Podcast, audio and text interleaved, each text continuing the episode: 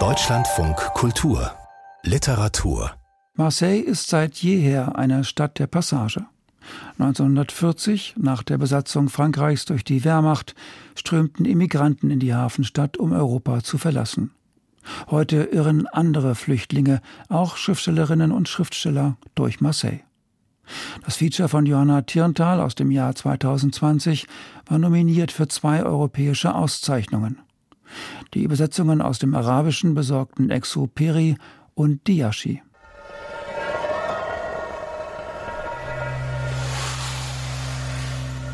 Kein Mensch bekümmerte sich um die Sonne über dem Meer und um die Zinnen der Kirche Saint-Victor, um die Netze, die auf der ganzen Länge des Hafendamms zum Trocknen lagen. Sie schwatzten alle unaufhörlich von ihren Transits, von ihren abgelaufenen Pässen, von Drei-Meilen-Zone und Dollarkursen, von Visa de Sortie und immer wieder von Transit. Transit. Roman von Anna Segers. Ich wollte aufstehen und fortgehen. Ich ekelte mich. Da schlug meine Stimmung um. Wodurch? Ich weiß nie, wodurch bei mir dieser Umschlag kommt. Auf einmal fand ich all das Geschwätz nicht mehr ekelhaft, sondern großartig. Es war uraltes Hafengeschwätz, so alt wie der alte Hafen selbst und noch älter. Wunderbarer uralter Hafentratsch, der nie verstummt ist, solange es ein mittelländisches Meer gegeben hat. Phönizischer Klatsch und kretischer, griechischer Tratsch und römischer, immer alle auf der Flucht vor dem Tod in den Tod. Hier mussten immer Schiffe vor Anker gelegen haben, genau an dieser Stelle, weil hier Europa zu Ende war und das Meer hier einzahnte. Immer hatte an dieser Stelle eine Herberge gestanden, weil hier eine Straße auf die Einzahnung mündete. Ich liebe diese Stelle. Diese, das ist eine so schöne Stelle. Sie war selber auf der Flucht, als sie das angefangen hat. Aber sie schrieb das, weil das, die, das war die Geschichte der Menschheit. Also der nicht privilegierten Menschheit, also der Arbeitenden oder die Segers würde sagen die Arbeiterklasse.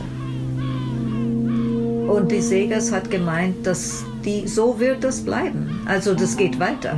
Und sie hat daran geglaubt, dass man das ändern muss.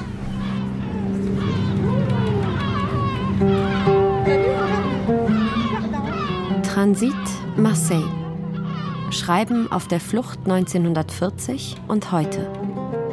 Ein Feature von Johanna Tirntal.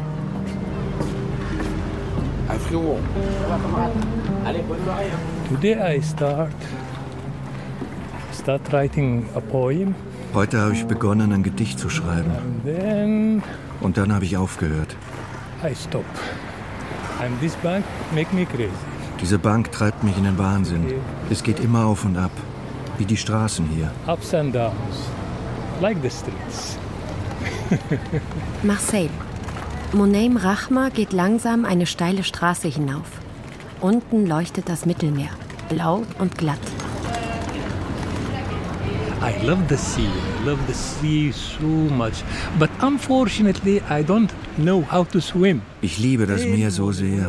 Leider kann ich nicht schwimmen. Ich bin immer früh morgens an den Strand gegangen und habe mich ganz ausgezogen, weil ich keine Badehose habe. Und dann lag ich einfach im Wasser. Das mag ich. Ich bin dann sehr glücklich.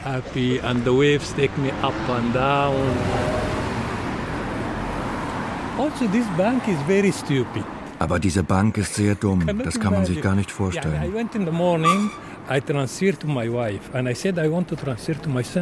Ich war heute Morgen schon einmal dort. Ich habe Geld an meine Frau überwiesen und gesagt, dass ich auch meinem Sohn etwas schicken will. Und die haben mir gesagt, das geht nicht. Man kann nicht zwei Überweisungen an einem Tag machen. Nonsense. What's wrong with that? But this is France. Welcome to France.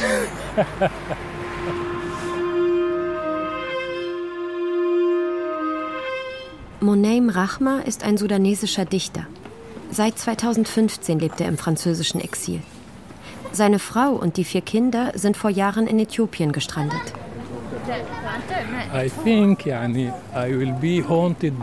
Ich glaube, ich werde von diesen Schwierigkeiten verfolgt, bis sie ankommen.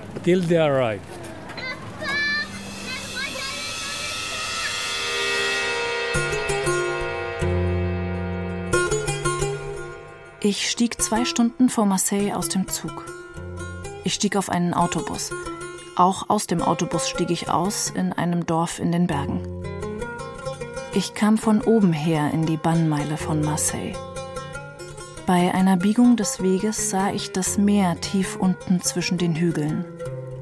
Etwas später sah ich die Stadt selbst gegen das Wasser. Sie erschien mir so kahl und weiß wie eine afrikanische Stadt. Ich wurde endlich ruhig.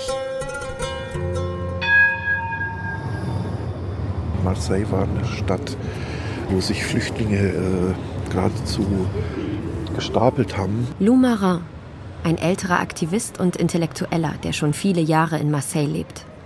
Er gibt Stadtführungen zu den Fluchtwegen der deutschen und europäischen Immigranten in der französischen Hafenstadt.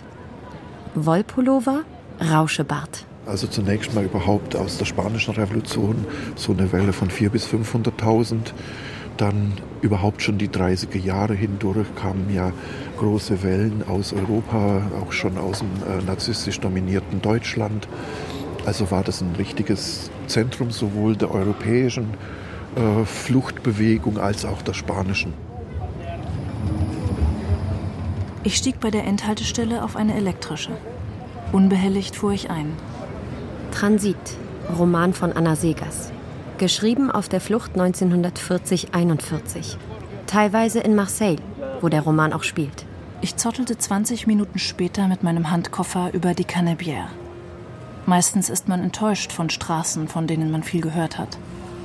Ich aber, ich war nicht enttäuscht. Ich lief mit der Menge hinunter im Wind, der Licht und Schauer über uns trieb in rascher Folge. Und meine Leichtigkeit, die vom Hunger herrührte und von Erschöpfung, verwandelte sich in eine erhabene, großartige Leichtigkeit – wie geschaffen für den Wind, der mich immer schneller die Straße hinunterblies. Wie ich begriff, dass das, was blau leuchtete am Ende der Canebière, bereits das Meer war, der alte Hafen, da spürte ich endlich wieder nach so viel Unsinn und Elend das einzige wirkliche Glück, das jedem Menschen in jeder Sekunde zugänglich ist, das Glück zu leben. 1940, also Juni 1940, gab es dann hier in Marseille eine, ein Zentrum für Geflüchtete aus ganz Europa. Alle Geflüchteten sind mal hier vorbeigekommen, unter anderem auch Anna Segers, weil der Marseiller Hafen der einzige offene Hafen war zu der Zeit für politische äh, Verfolgte, Künstlerinnen und so weiter, von den Nazis Verfolgte, überhaupt rauszukommen aus Europa. Paris war das Zentrum der deutschsprachigen Schriftsteller und Intellektuellen im Exil. Vor der Wehrmacht, die die französische Hauptstadt im Sommer 1940 besetzte, flohen sie in die Gebiete südlich der Loire. In der sogenannten unbesetzten Zone herrschte das Vichy-Regime, das mit Nazi-Deutschland kollaborierte. Deutsche wurden interniert und oftmals ausgeliefert. Marseille als letzter großer Hafen in der unbesetzten Zone bot für einige Monate die Hoffnung davonzukommen.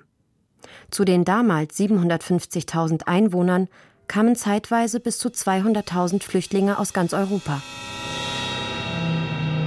Ich hatte mich in den letzten Monaten immer gefragt, wohin denn das alles münden sollte.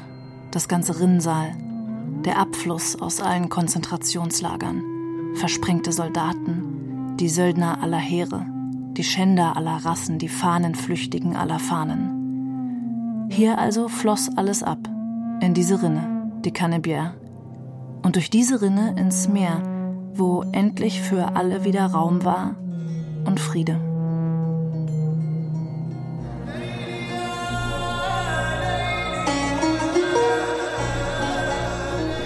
Marseille pour moi c'est une ville universelle.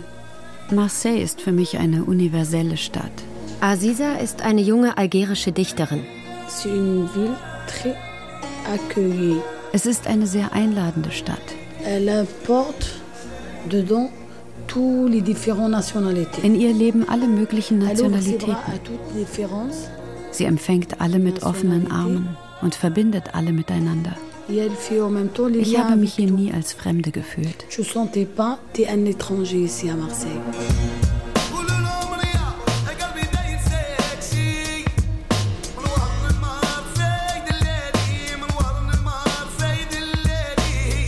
Marseille sei so kahl und weiß wie eine afrikanische Stadt, lässt Anna Segas ihren Protagonisten Seidler denken. Er ist Deutscher, Flüchtling, Kommunist und ehemaliger KZ-Häftling. Das Stimmengewirr, das er auf der Canebière hört, hat sich heute gewandelt. Vielsprachig ist es immer noch. Die meisten Menschen auf dem einstigen Prunkboulevard sind heute nicht auf der Flucht, sondern schon seit Jahrzehnten hier. Immerhin 300.000 Menschen in der Stadt mit einer knappen Million Einwohner haben algerische Eltern oder Großeltern. Wie Aziza. Sie möchte nicht über ihr Privatleben sprechen, aber über Marseille spricht sie gerne. In den Ateliers der Assoziation Motamo, Wort für Wort, hat sie Gedichte geschrieben und veröffentlicht. Depuis le premier jour, euh, je sentais à l'aise ici, sur Marseille. Ich habe mich in Marseille vom ersten Tag an wohlgefühlt. Ich höre verschiedene Sprachen zur gleichen Zeit. In jeder Sekunde ziehen die Sprachen an mir vorüber. Das ist wie Musik, auch wenn du nichts verstehst. Ich mag keine Stille. Ich höre diesen Lärm Tag und Nacht. Und das gibt mir Energie. Aziza schreibt Gedichte über das Stadtleben und darüber, wo man sein Zuhause hat. Dans mon pied, dans ma ville, dans ma rue. In meinem Land, in meiner Stadt, in meiner Straße, in meinem Haus, bis in den Bauch hinein. Die Mama der Welt, der Bauch meiner Mutter. Jusqu'au ventre, la maman du monde. Le ventre de ma mère. C'est mon monde intime. Das ist meine innere Welt.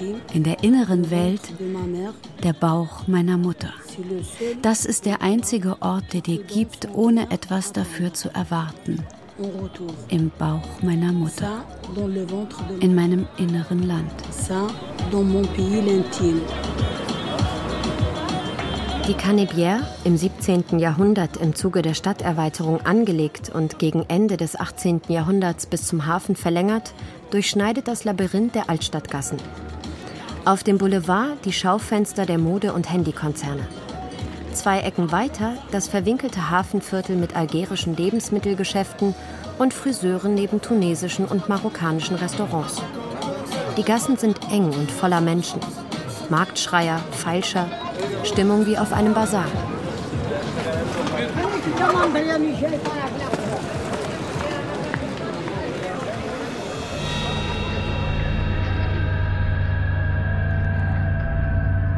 Marseille. Gelbes, angestocktes Seehundgebiss, dem das salzige Wasser zwischen den Zähnen herausfließt. Schnappt dieser Rachen nach den braunen und schwarzen Proletenleibern, mit denen die Schiffkompanien ihn nach Fahrplan füttern, so dringt ein Geruch nach Öl, Urin und Druckerschwärze daraus hervor. Der ist vom Zahnstein, der an den wuchtigen Kiefern festbackt. Zeitungskioske, Retiraden und Austernstände. So hat Walter Benjamin Marseille 1928 nach einer Reise beschrieben. Er war fasziniert von der rauen Hafenstadt, von ihrer Heterogenität und von dem, was in ihr auch prekär war, gefährlich. 1940 kam er wieder, auf der Flucht, dem Seehundgebiss entgegen, mit Geflüchteten aus aller Herren Länder. So I decided that uh, why don't I try to rent a house here and to settle finally in Marseille. Ich dachte also, warum sollte ich nicht versuchen, hier eine Wohnung zu mieten und mich endlich in Marseille niederzulassen? Marseille hat eine lange Geschichte. Hier leben so viele Migranten und Geflüchtete aus den verschiedensten Ländern und ethnischen Gruppen. They are from so different uh, countries, and ethnic groups, and so on. Monem Rachma sitzt vor einem Marseiller Café. Manche der nordafrikanisch aussehenden Passanten grüßt er freundlich auf Arabisch. Sie sind wahrscheinlich keine Geflüchteten wie er. Viele sind schon seit langem oder seit Geburt Franzosen. Aber in diesem Frankreich, das nicht weiß und einheitlich ist, fühlt Rachma sich noch am ehesten zu Hause. Ich möchte gerne in einer Gemeinschaft wie dieser leben, weil wir alle Teil der Menschheit sind und nicht nur einer ethnischen Gruppe angehören oder diese oder jene Staatsbürgerschaft besitzen. Vor allem wir, die Dichter. Am Tisch vor dem Café wirkt Monem Rachma wie ein gealterter Dandy. Hemd, Hosenträger, ein prominenter Schnurrbart. Er trägt Fliege, seine lange Gestalt ist sehr dünn, die Stirn hoch. In Sudan uh, we have this what we call or what we call uh, what I call the devil circle. Wir leben im Sudan in einem Teufelskreis.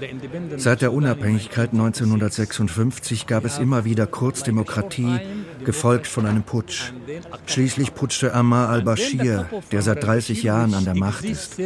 Seit 30 Jahren bin ich also gegen diese Diktatur. Durch meine Gedichte, durch mein Schreiben, durch alles.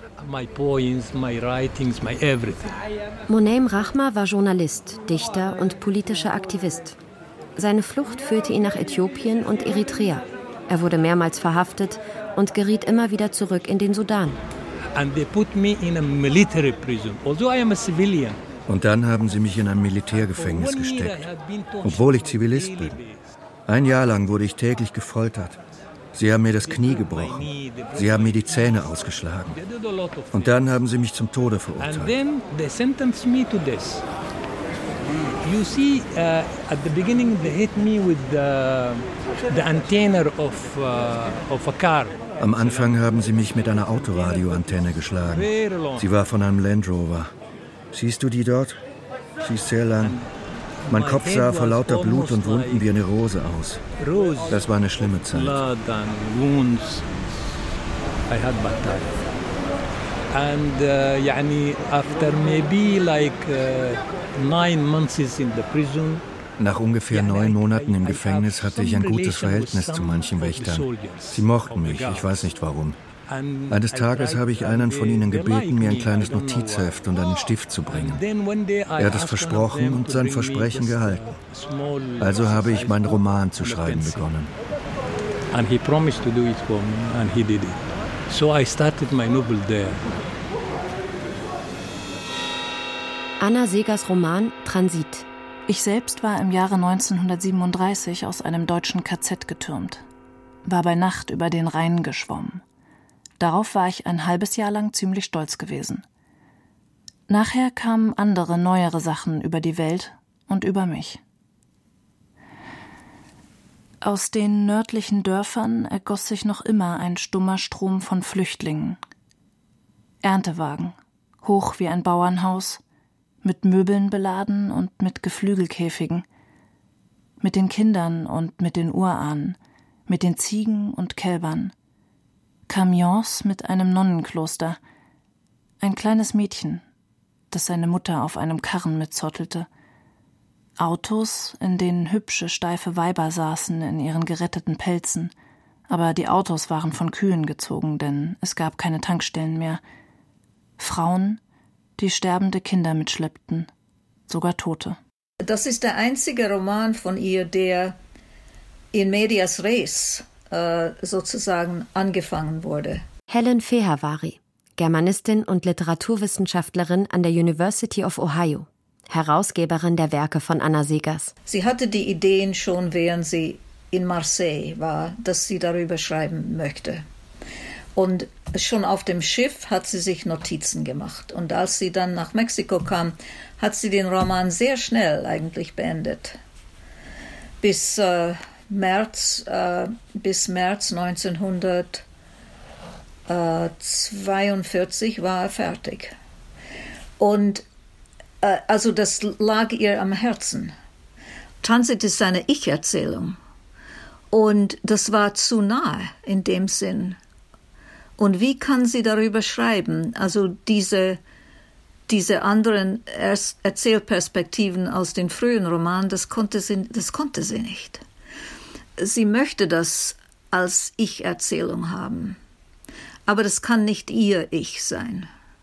Also in dem Sinne ist das kein autobiografischer Roman, gar nicht. Und sie wählt einen, diesen jungen Mann, das ist ein 27-jähriger Mann, der weiß nicht alles, damit sie äh, eine, eine Distanz zustande bringt. Ich stieg durch die erste beste Hoteltür eine steile Treppe hinauf zu dem hellen Fenster der Wirtin. Ich war auf ein alles besetzt gefasst, doch schob mir diese Wirtin sofort ihr Anmeldebuch hin. Sie sah scharf zu, wie ich meinen Flüchtlingsschein abschrieb. Sie fragte mich nach meinem Sauf Conduit. Ich zögerte. Sie lachte und sagte, Ihr Pech, nicht meines, wenn die Razzia kommt. Sie zahlen mir jetzt für die Woche im Voraus, sind ja ohne Erlaubnis hier. Sie hätten zuerst die Erlaubnis unseres Präfekten einholen müssen, um nach Marseille zu kommen. In welches Land wollen Sie denn fahren? Ich sagte, ich hätte gar nicht die Absicht, irgendwo hinzufahren. Vor den Deutschen geflohen, von einer Stadt zur anderen getrieben, sei ich eben in dieser gelandet. Ein Visum hätte ich nicht, eine Schiffskarte hätte ich nicht, übers Meer laufen könne ich nicht. Sie schien eine ruhige, fast träge Frau, Jetzt war sie aber bestürzt. Sie rief, Der Herr will doch nicht etwa bleiben. Ich sagte, Warum denn nicht? Sie bleiben ja auch. Sie lachte über diesen Witz. Das ist eine Distanz, womit sie dann auch äh, Bemerkungen machen kann, die mal zynisch, mal äh, sehr oft ironisch sind. Also so konnte sie den Roman schreiben durch diesen Erzähler. Das hätte ihr, äh, das hätte äh, sonst nicht geklappt. Und Pierre Rodvani, der Sohn, hat mir gesagt, dass ja, sie wohnten in gerade, sie wohnten eigentlich in diesen sch schmierigen Hotels. Sie hatten kein Geld, als sie da waren. Also diese, diese schmierigen Hotels, äh, wo sie Zimmer hatten, das ist keine Fiktion. Also das war real. ja, dann ist sie hier, äh, kommt sie eben in der Rue du Relais in dem Hotel Hommage unter. Und der Sohn beschreibt, dass sie eben zwischen dem Bett auf einem Koffer, zwischen Bett und Schrank, auf einem Koffer ihrer Schreibmaschine äh, schreibt. Nathalie Meissner, Kulturvermittlerin in Marseille. Eine kleine, blonde Frau mit einer Tasche voller Bücher, alter Stadtpläne und Fotos. Sie gibt Stadtführungen auf den Spuren von Transit. Wir sind jetzt hier in der Rue de la Providence und das ist unsere nächste Station. Ich ging in tiefen Gedanken heim. Ich meine damit, ich ging in jenes Hotel, in dem ich seit gestern Abend wohnte. Ich sah es zum ersten Mal aufmerksam an am hellen Tag. Die Gasse war hoch und eng, doch mir gefiel sie. Ihr Name gefiel mir auch. Sie hieß Rue de la Providence. Das Hotel hieß nach der Gasse. Ich hatte mich sehr gefreut, ein Zimmer für mich allein zu haben. Jetzt merkte ich, dass ich erst mal wieder lernen musste, in einem Zimmer allein zu sein. Ich trat ans Fenster und sah hinunter. Ja, wir sind eben jetzt hier in Belzins, äh, in dem Viertel, in dem damals die äh, Flüchtlinge und Exilanten hauptsächlich unterkamen. Ne? So wie auch die Familie von, von Anna Segers äh, äh, kam dann hier unter. Es ist eben nah am Bahnhof gelegen, aber auch nicht weit vom Hafen. Und hier gab es eben sehr viele Hotels, Pensionen, Zimmervermietungen. Was sollte ich wohl in diesem Zimmer anfangen? Was sollten mir vier Wände? Auf eine Razzia warten? Ich fühlte stark, das Einzige, was ich auf Erden noch wirklich fürchtete, war der Verlust meiner Freiheit. Ich würde mich kein drittes Mal einsperren lassen, unter keinen Umständen. Und wie das in Transit auch beschrieben wird, äh, wurde die Situation der äh, Flüchtlinge auch ausgenutzt, teilweise indem man eben vorkassiert hat und dann mit der Polizei kooperiert hat, die äh, Razzien durchgeführt hat, die Leute abgeholt hat und dann waren die Zimmer wieder frei. Heute ist Belzons geprägt durch Migranten aus Nordafrika und China. Das Hotel Hommage, in dem Anna Segers mit Mann und Kindern wohnte, war lang ein Couscous-Restaurant und ist heute eine Sozialunterkunft. Aus dem Hotel Providence, ein paar Häuser weiter, in dem Segers Freundin Jeanne Stern unterkam, ist ein Schmuckgroßhandel geworden. Schon Walter Benjamin gefielen die Kontraste in Marseille. Das Nebeneinander von arm und reich, von verschiedenen Kulturen, von Stadt, Land und Meer. Er besuchte die Stadt 1926 und 1928. Aber es sei schwerer, über Marseille drei Seiten zu verfassen, als über Florenz ein Buch, schrieb er nach der Rückkehr in einem Brief. Sein Städtebild Marseille fällt kurz aus. Vorstädte. Je weiter wir aus dem Inneren heraustreten, desto politischer wird die Atmosphäre. Es kommen die Docks, die Binnenhäfen, die Speicher, die Quartiere der Armut, die zerstreuten Asyle des Elends. Das Weichbild. Weichbilder sind der Ausnahmezustand der Stadt, das Terrain, auf dem ununterbrochen die große Entscheidungsschlacht zwischen Stadt und Land tobt. Sie ist nirgends erbitterter als zwischen Marseille und der provenzialischen Landschaft. Es ist der Nahkampf von Telegrafenstangen gegen Agaven, Stacheldraht gegen stachelige Palmen, Nebelschwaden stinkender Korridore gegen feuchtes Platanendunkel brütender Plätze, kurzatmige Freitreppen gegen die mächtigen Hügel. In den Vororten von Marseille tobt er noch immer, der Nahkampf der Zivilisation gegen Agaven und stachelige Palmen. In Saint-Joseph, Saint-Louis oder La Viste im Norden oder in Vallon des Offs auf der südlichen Seite der Stadt, wo Monem Rachma mit einem Bekannten verabredet ist. Hallo Ma. Good, how are you? How are you? Monem Rachma sucht dringend eine Wohnung. Er lebt in einer Schriftstellerresidenz, aber wenn seine Familie nachkommen kann, braucht er eine Wohnung. Uh, it is just he came to one of these presentation, the last presentation. Marc war bei meiner letzten Lesung. Weil er hier lebt, habe ich ihn gefragt, was er von Marseille hält und ob er mir helfen könnte. And ask him if he can help me. Comme c'est comme ça. C'est comme ça. Ah, ça tombe bien. Tu vas bien? Marc begrüßt Biber, eine elegante Dame in den 40ern. Sie besitzt eine Wohnung in der Gegend. Ist der Monsieur alleine? Willst du mit deiner Frau einziehen? Entschuldige, das ist Biber. Sie ist die Besitzerin der Wohnung, von der ich dir erzählt habe. Selma, our friend, is leaving at the end of the year. Wie viele Kinder hast du? Vier. Oh, you have four. Oh, it's too small. Oh, dann ist das zu klein.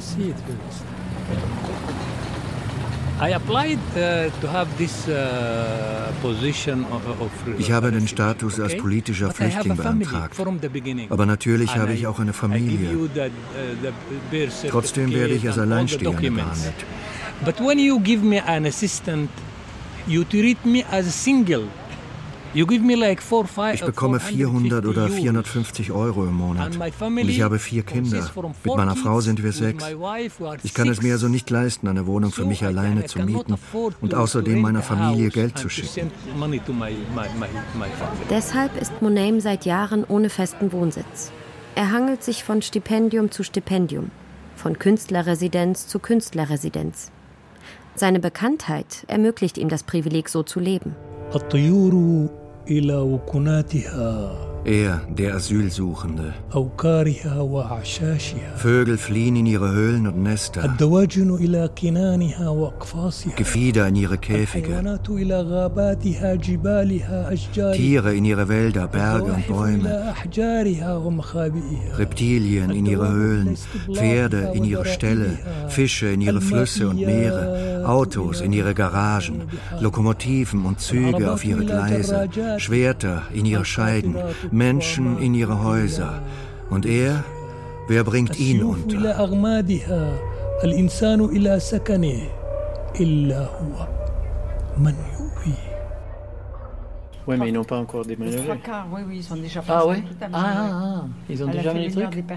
Während Mark und Biba sich noch über die Wohnung unterhalten, klingelt Monames Telefon. These fucking Niachi French people, what are they doing here? Diese verdammten Franzosen, was wollen die denn noch? Wir haben diese Formulare doch schon vor Ewigkeiten ausgefüllt. Was sollen wir denn nun noch ausfüllen? Monems französische Anwältin ist am Telefon. Aber was soll sie vorzeigen?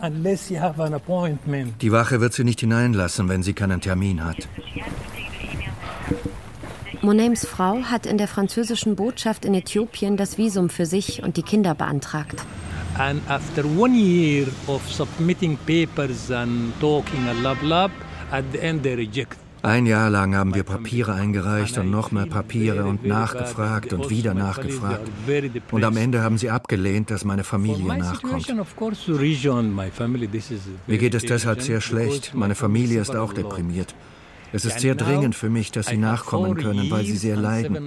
Ich habe Sie seit vier Jahren und sieben Monaten nicht gesehen. Meine jüngste Tochter wurde geboren, als ich im Gefängnis war. Jetzt ist sie fast sieben und ich habe sie seit fast fünf Jahren nicht mehr gesehen. And for almost five years I didn't see her.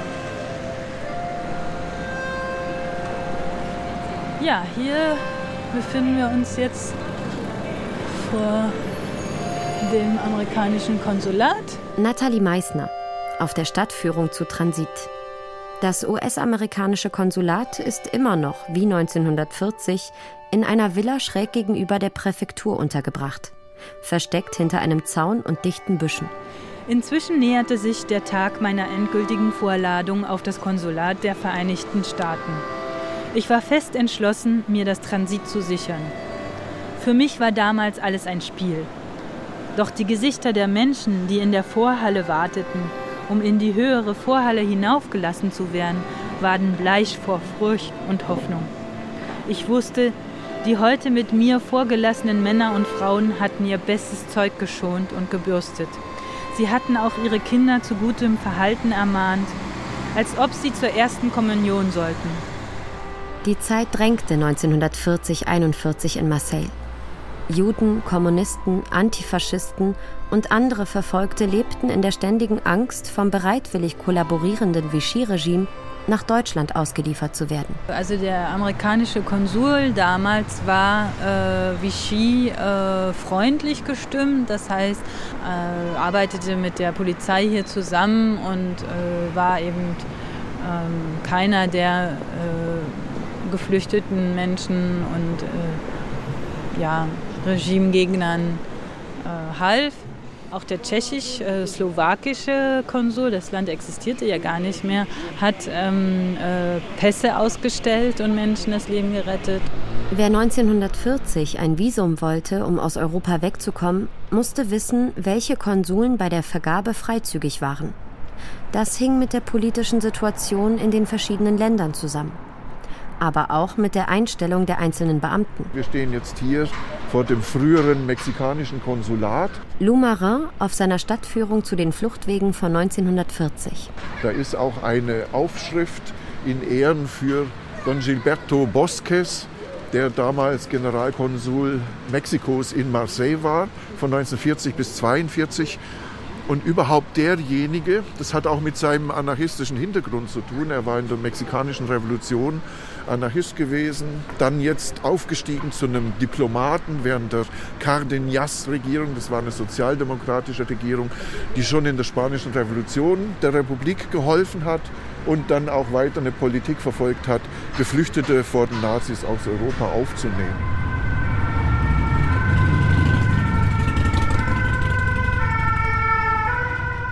Wir zogen die Cannebière hinauf ich war der einzige Mann in dem Haufen spanischer Frauen und Kinder. Ich hatte mich bis hierher durchgeschlagen. Ein sichtbares Unheil war mir bisher nicht widerfahren, außer dem üblen Zustand der Welt, der leider mit meiner Jugend genau zusammenfiel. In Paris waren sicher die Bäume schon kahl. Man fror dort, die Nazis raubten Kohlen und Brot. Wir bogen ein auf den Boulevard de la Madeleine an der hässlichen großen protestantischen Kirche. Die Frauen wurden schweigsam. Das war das mexikanische Konsulat? Ein Stockwerk in einem Mietshaus, das sich durch nichts von anderen Häusern unterschied.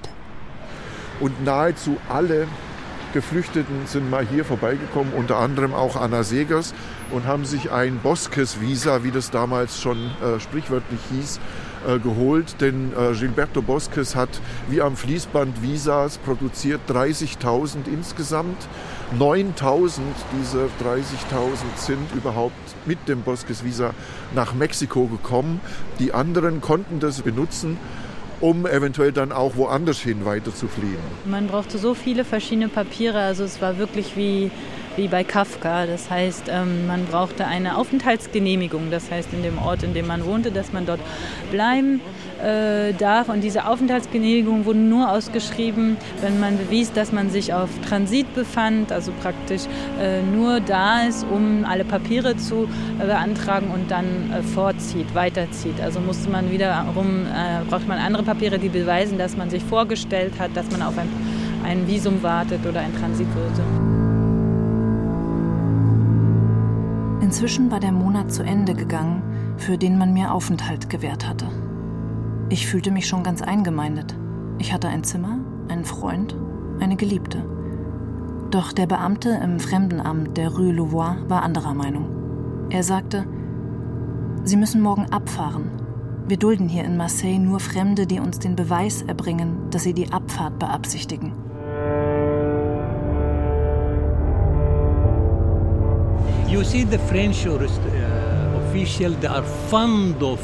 Die französischen Behörden wollen dich wieder und wieder sehen.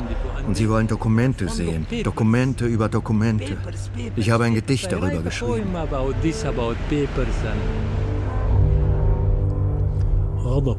Zorn. Zorn. Ein Zorn, der den Himmel zerreißt und die Erde bricht. Und selbst die Geduld, Schatten der Schwachen, fing zu bluten an, bis sich ihre Seele das eigene Leben nahm. Zorn. Zorn auf diese Papiere und diesen endlosen Kampf. Papiere fürs Einreisen und fürs Ausreisen. Papiere fürs Kaufen und fürs Heilen. Papiere fürs Trinken und fürs Essen. Papiere fürs Leben. Ein ganzes Volk, das Papier frisst und das alles, mein Bruder, für eine Briefmarke, einen Abdruck oder eine Unterschrift. Zorn. Ich schwelle an vor Zorn.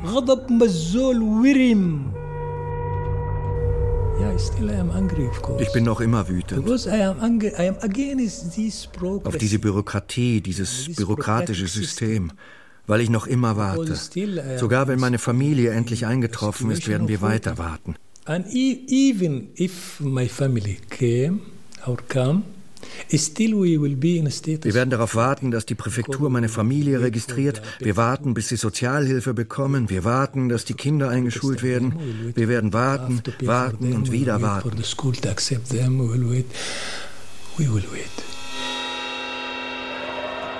Sie kennen vielleicht das Märchen von dem toten Mann. Er wartete in der Ewigkeit, was der Herr über ihn beschlossen hatte. Er wartete und wartete, ein Jahr, zehn Jahre, hundert Jahre. Dann bat er flehentlich um sein Urteil, er konnte das Warten nicht mehr ertragen. Man erwiderte ihm, Auf was wartest du eigentlich? Du bist doch längst in der Hölle. Das war sie nämlich. Ein blödsinniges Warten auf nichts. Was kann denn höllischer sein? Der Krieg? Der springt euch doch über den Ozean nach. Das ist also kein Warten auf Godot. Helen Fehavari, Anna Segers Forscherin. Das ist kein, kein absurdes Warten nach, auf Godot, sondern ein schreckliches Warten. Ein desperate, ein verzweifeltes äh, Warten, ja. Denn das Warten hatte auch sehr schlimme Konsequenzen. Dass die Flüchtlinge, sie kamen nach Marseille, weil sie, weil sie flüchten wollten und mussten. Wenn sie nicht äh, weg konnten von Marseille, dann war es das Ende. Die Stadt erwartete 1940-41 jederzeit die Ankunft der Deutschen. Im November 1942 schließlich, nach der Landung der Alliierten in Nordafrika, besetzte die Wehrmacht Südfrankreich. Die Deutschen deportierten Zehntausende Menschen aus Marseille und sprengten ein ganzes Stadtviertel, das als Hochburg der Resistance galt. Die Angst und die Eile hatten ihren Grund, die Befürchtungen waren berechtigt. Ich werde nicht einmal versuchen, Ihnen die Atmosphäre, die damals in der schönen Stadt Marseille vorherrschte, zu schildern. Der Schriftsteller Soma Morgenstern in einem Brief an den schon 1923 nach Palästina ausgewanderten Gershom Scholem. Morgenstern hat in den 1970er Jahren für Scholem seine Erinnerungen an den gemeinsamen Freund Walter Benjamin und an Marseille aufgeschrieben. Unter den über 100.000 Flüchtlingen, die alle in diesem Hafen eine Chance suchten, mit dem Leben zu entkommen, waren vor allem Schriftsteller, die in allen Sprachen Europas schrieben. Aber ich glaube nicht, dass es irgendeinem von ihnen gelungen ist, ein lesenswertes Buch über jene Zeit in Marseille zu Wege zu bringen. Ich habe mir oft überlegt, warum das so ist. Ich glaube, es liegt daran, dass kein Flüchtling dort sich in einem normalen Zustand befand. Zu erwarten, dass einer von diesen Unglücklichen seine Erlebnisse in Marseille zu schildern vermöchte, heißt etwa von einem Irren, der in einer Anstalt eine Zeit verbrachte und geheilt entlassen wurde, einen Bericht über das Irrenhaus zu erwarten. Bei Segers gab es dieses Thema, die Schwierigkeit äh, zu schreiben, überhaupt nicht. Bekannterweise schrieb sie immer in viel in Cafés, im französischen Exil und sie konnte überall schreiben. Das war für sie nie ein Problem. Die Segers kann man mit, mit Picasso vergleichen, also da kamen die Bilder ständig, unaufhaltsam und vom Anfang an. In a certain moment, maybe the artist will stop. Just like that. Eines Tages wird ein Künstler vielleicht einfach aufhören zu schaffen. Uh, einfach so. Wenn er das Gefühl hat, dass er nicht mehr schreiben kann. Ich frage mich manchmal, wie ich in dieser Lage schreiben kann. Wenn man sich meine Situation und meine Erfahrungen anschaut, das Gefängnis und so weiter, frage ich mich wirklich, wie ich überhaupt noch schreiben kann. Ich sollte mich eigentlich umbringen. Aber schreiben ist das Einzige, was ich kann. I can't do anything except writing. Yani, I can't. Auf dem Wege vor einem Café saß unser Freund Siegfried Krakauer eifrig schreibend. Soma Morgenstern ist in Begleitung von Walter Benjamin. Wir begrüßten ihn und was war das ständige Thema in Marseille? Visa. Spanisches Visum, portugiesisches Visum, Ausreisevisum. Jeder von uns hatte schon das und jenes und zwar mehrmals gehabt. Aber eins überlebte das andere in Erwartung eines französischen Ausreisevisums, das nicht kam. Krakauer war gerade das portugiesische Visum ausgegangen, mir das spanische. Ehe wir weitergingen, fragte ich Krakauer, was wird aus uns werden, Krak? Darauf er, ohne lange nachzudenken, erstaunlich schnell und apodiktisch, Soma, wir werden uns hier alle umbringen müssen. Und um uns zu zeigen, dass er noch Wichtiges zu tun hatte, wandte er sich wieder seinen Papieren zu und schrieb schnell weiter. Vor dem Eingang der Präfektur blieb Walter Benjamin stehen und sagte, was mit uns geschehen wird, ist nicht so leicht vorauszusehen. Aber eins weiß ich sicher. Wer sich sicherlich nicht umbringen wird, ist unser Freund Krakauer. Das Schicksal, Benjamins Schicksal, hat seinen äh, Ruhm mitbegründet. Erdmut Wiziesler leitet das Walter Benjamin Archiv in Berlin kurzes graues Haar, eine runde Brille, ähnlich wie Benjamin sie trug. Also dieses mit 48 Jahren auf der Flucht zu sterben durch eigene Hand, aber man kann auch sagen umgebracht, denn er ist gejagt worden und äh, man kriegt den Eindruck, dass Benjamin überhaupt keine Chance hatte, aus dieser Falle rauszukommen. Ich setzte mich in die Glasveranda des Café Rotonde, dem Belsars gegenüber. Anna Segers und Walter Benjamin kannten einander aus dem Exil in Paris. Als sie im Herbst 1940 nach Marseille kam, war er schon weitergeflohen und hatte sich an der spanischen Grenze das Leben genommen. Ohne seinen Namen zu nennen, setzte sie ihm in einer der Cafészenen in Transit ein Denkmal. Mein Lehrerkopf nahm willenlos ein Gespräch auf, das am Nachbartisch geführt wurde. In einem Hotel in Portbou jenseits der spanischen Grenze hatte sich in der Nacht ein Mann erschossen, weil ihn die Behörde am nächsten Morgen nach Frankreich hatte zurückschaffen wollen. Die beiden ältlichen, kränklichen Frauen, die eine hatte zwei kleine Knaben bei sich, vielleicht ihre Enkel, die aufmerksam zuhörten, ergänzten wechselweise diesen Bericht mit lebhaft klingenden Stimmen. Der Vorgang war ihnen weit klarer als mir, weit einleuchtender. In der Biografie spielen ja diese letzten Wochen in Marseille eine äh, wichtige Rolle. Da wissen wir von einer ganzen Reihe von Leuten, dass sie Benjamin dort getroffen haben und wie es ihm geht. Der wichtigste Zeuge für diese Benjamin-Wochen ist wahrscheinlich Soma Morgenstern, weil er es äh, aufgeschrieben hat, aber erwähnt. Äh, getroffen in äh, Marseille haben ihn äh, mehrere, Hannah Arendt, Siegfried Krakauer.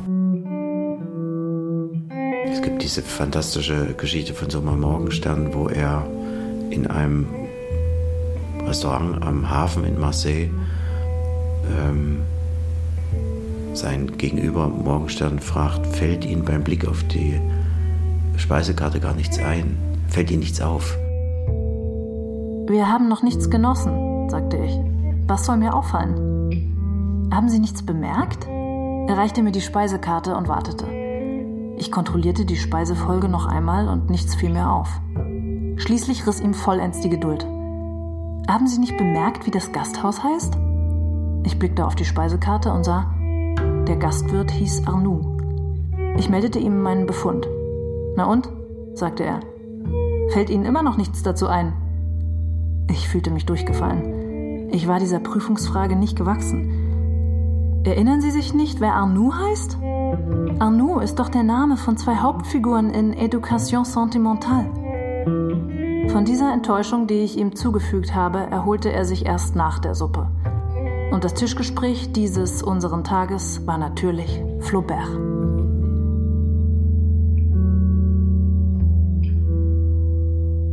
Und das in einer Situation, wo es ums Leben geht. Es heißt ja immer, dass Benjamin so was linkisch Ungeschicktes hatte. Das hat er selber auch so äh, beschrieben. Daran wird wohl was gewesen sein. Er war auf jeden Fall auch eigentümlich, äh, ein, ja, so ein bisschen so ein Kauz. Ihnen, lieber Professor Scholem, seinem ältesten und nächsten Freund, will ich nicht versäumen mitzuteilen, dass Walter Benjamin der einzige Mensch in Marseille war, der in jener Zeit nicht nur von Wiesen, Weltpolitik und Fluchtmöglichkeiten sprach. Es gab hin und wieder einen Tag, wo er fast ausschließlich von Literatur mit mir sprach.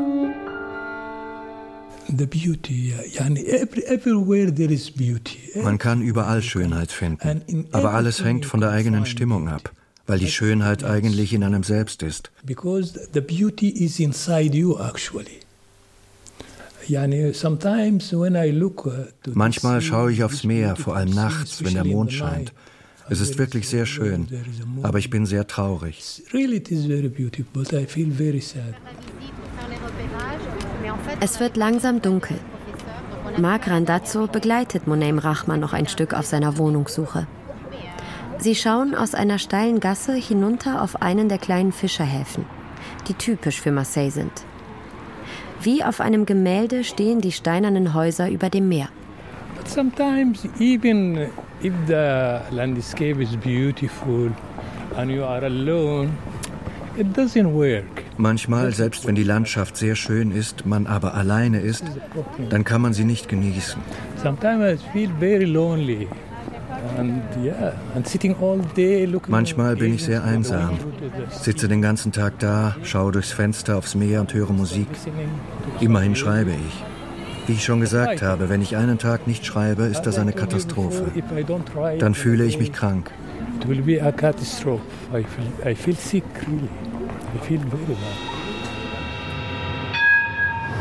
Im August 1940 kam Varian Frei mit dem Zug hier an als Vertreter des Emergency Rescue Komitees. Lou Marin erzählt auf der Stadtführung von den Hilfsorganisationen für Flüchtlinge. Varian Fry war ein junger amerikanischer Journalist, der als Mitarbeiter der US-amerikanischen Emergency Rescue Committee etwa 2000 Menschen zur Flucht aus Marseille verhalf. Unter ihnen Leon Feuchtwanger, Heinrich und Golo Mann, Walter Mehring, Soma Morgenstern Franz Werfel und seiner Frau Alma Mahler-Werfel. Auch Walter Benjamins scheiternde Flucht über die spanische Grenze war vom Emergency Rescue Committee organisiert worden. Die haben eine Liste von 200 sehr bekannten Namen zusammengestellt und diese Liste hatte Varian Frey hier dabei und hat die gleich versucht abzuarbeiten in seinem Hotelzimmer. Anna Segers dagegen hat von der Hilfe nicht profitieren können, denn es gab eine große Ausnahme. Es haben sogar, Frey hat sogar Anarchistin und Trotzkistin äh, äh, unterstützt, aber keine Parteikommunistin. Ihr Mann Laszlo Rodvany war das jüngste Mitglied von dem äh, Budapester Sonntagskreis. Das war der führende avantgardistische Kreis in Budapest. Die meisten waren Juden und damals gab es äh, bei vielen jungen Juden, äh, Intellektuellen, den Einfluss des Messianismus. Der Gedanke, dass das Reich Christi auf Erden irgendwie wiederkommt. Durch Revolution oder durch diese Arbeiterbewegung. Und auch, dass das inspiriert wurde durch den Aufstand der frühen Christen. Die Apostelgeschichte, die sind ständig unterwegs, diese Leute, und auf der Flucht. Der uralte Priester trug einen weißen Bart und eine kostbar bestickte weiße Stola. Er glich einem jener ewig uralten Priester, die in der heiligen Handlung betroffen werden, wenn ihre unheilige Stadt auf den Meeresgrund sinken muss, weil sie die Drohungen dessen verachtet hat, der diesen Felsen gründete. Transit. Seidler, der Erzähler des Romans, gerät durch Zufall in einen Gottesdienst in einer Krypta unter der Stadt. Aber wie sie das schreibt, ist natürlich, hm, das fällt einem auf, nicht? Das ist auf einmal ein anderer Ton, nicht? Und da, da schwingt das mythische, epische, das alte mit in ihrer Sprache. Das ist nicht mehr einfach die Sprache dieses jungen Mannes. Mit jener gleichzeitig schwachen und harten Stimme, die Greisen eigen ist, begann der Priester uns zu beschimpfen wegen unserer Feigheit und unserer Verlogenheit und unserer Todesangst. Auch heute kamen wir nur hierher, weil dieser Ort uns sicher dünkte. Doch warum ist dieser Ort denn sicher? Warum hat er denn die Zeit überstanden, die Kriegszüge von zwei Jahrtausenden. Weil der, der um das Mittelmeer in viele Felsen sein Haus schlug, die Furcht nicht gekannt hatte. Ich bin dreimal gestäubt, einmal gesteinigt, dreimal habe ich Schiffbruch erlitten, Tag und Nacht zugebracht in der Tiefe des Meeres. Also sie ist eine epische Erzählerin, kann man sagen, ja. Bei ihr wie bei Brecht nicht? Das Epische bestimmt. Und was ist das? Brecht hat einmal gesagt, ja, was hat mich am meisten beeinflusst? Sie werden lachen, die Bibel. Und bei Segers ist es ähnlich. Das Neue Testament, also die Geschichten der frühen Christen. Und das waren die jüdischen Christen im ersten Jahrhundert. Und diese Fluchtwege von ihnen ähm, die kommen immer wieder in Segers Werken. Ich bin in der Gefahr gewesen durch Flüsse, Gefahr durch Mörder, Gefahr unter Juden, Gefahr unter Heiden, Gefahr in den Städten, Gefahr in der Wüste, Gefahr auf dem Meere, Gefahr unter falschen Brüdern. I have a problem with, with prisons because every place I go wo auch immer ich hinkomme, stecken sie mich ins Gefängnis. Im Sudan war ich im Gefängnis, in Eritrea war ich im Gefängnis, in Äthiopien. Ich weiß nicht. Moneim Rachma hört auf zu sprechen, weil der Weg abrupt endet. Vor ihm schlagen die Wellen an den Fels. Es ist schon dunkel am Tag der erfolglosen Wohnungssuche. Hinter Moneim Rachma leuchten die Lichter der Stadt. Vorn wogt schwarz das offene Meer. Ich bin an diese Krisen gewöhnt, vor allem an dieses Kopfzerbrechen über der Frage, wo ich wohnen kann. Die Zeit wird knapp. In 15 Tagen habe ich keine Wohnung mehr. Ich muss eine Lösung finden. Ob ich bleibe und eine Wohnung finde oder weggehe. You know, you know, I, I like these old places. It has a memory, it has history, it has a smell. Ich mag alte Orte wie diesen. Er ist voller Erinnerung und Geschichte. Er hat einen Geruch. So it is good, it is nice. Es ist also ein guter Ort, sehr gastfreundlich. Very welcoming. Aber nicht das Transit. Man sollte bleiben. But not like a transit. Yani you should, uh, you should stay. Der Mont Vertou hatte sich dicht gefüllt. In vielen Sprachen schlug sein Geschwätz an mein Ohr. Von Schiffen, die nie mehr abgehen würden, von angekommenen, gescheiterten und gekaperten Schiffen. Von Menschen, die in die Dienste der Engländer gehen wollten und in die Dienste de Gaulles. Von Menschen, die wieder ins Lager zurück mussten, vielleicht auf Jahre. Von Müttern, die ihre Kinder im Krieg verloren hatten. Von Männern, die abfuhren und ihre Frauen zurückließen. Uraltes, frisches Hafengeschwätz. Phönizisches und griechisches. Kretisches und jüdisches. Etruskisches und römisches. Ich habe damals zum ersten Mal alles ernst bedacht. Vergangenheit und Zukunft. Einander gleich und ebenbürtig an Undurchsichtigkeit.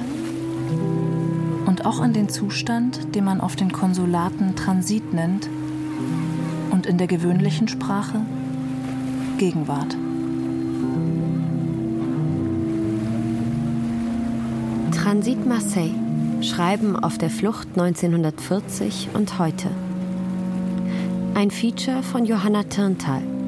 Es sprachen Luise Wolfram, Monika Oschek, Alexander Ebert und Nina Weniger. Ton Ralf Jonathan Perz. Regie Giuseppe Maio. Redaktion Jörg Plath. Produktion Deutschlandfunk Kultur 2020.